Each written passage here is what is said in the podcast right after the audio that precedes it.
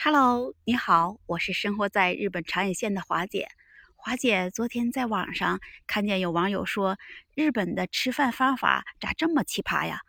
忽然就让华姐想起来了，日本还有三大奇葩的吃法呢。下面华姐就给你讲一讲。第一种啊，就是吃白米饭拌生鸡蛋的吃法，你没听说过吧？这许多日本人呢，吃白米饭的时候就会打上生鸡蛋。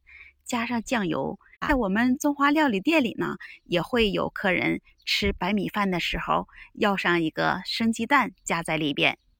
记得华姐在看电视的时候看到这一档节目，有一小锅的白米饭打上二十多个生鸡蛋。据他们说，用这种方法来吃白米饭，这营养会更丰富的。还有一种方法，就是吃面条的时候必须得吃出声音来。如果你来到日本的拉面店里，你会看见，也会听见这种吃面条的方法。如果吃面条的时候你要吃不出声音来，这会对厨师是不尊重的，不会表达出对食物的热爱和它味道的鲜美。这厨师还会有这种想法吗？这要等有时间，花姐去采访采访，听听这些拉面的厨师们是不是这么想的。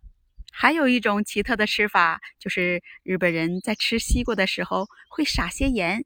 日本的瓜农们会把这西瓜培养成四方形，然后卖出天价。这西瓜真的是很贵哟，有一万多日元的，也有两万多日元的，也有几万多日元的。你说这西瓜是不是天价呢？不得不服这些日本人的瓜农们，这脑袋是真有想象力呀！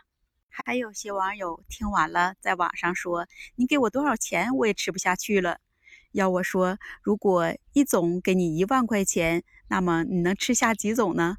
欢迎评论区留言告诉花姐哟。明天花姐还会在这里等你，给继续给你讲日本你不知道的那些事儿。那我们明天再见喽！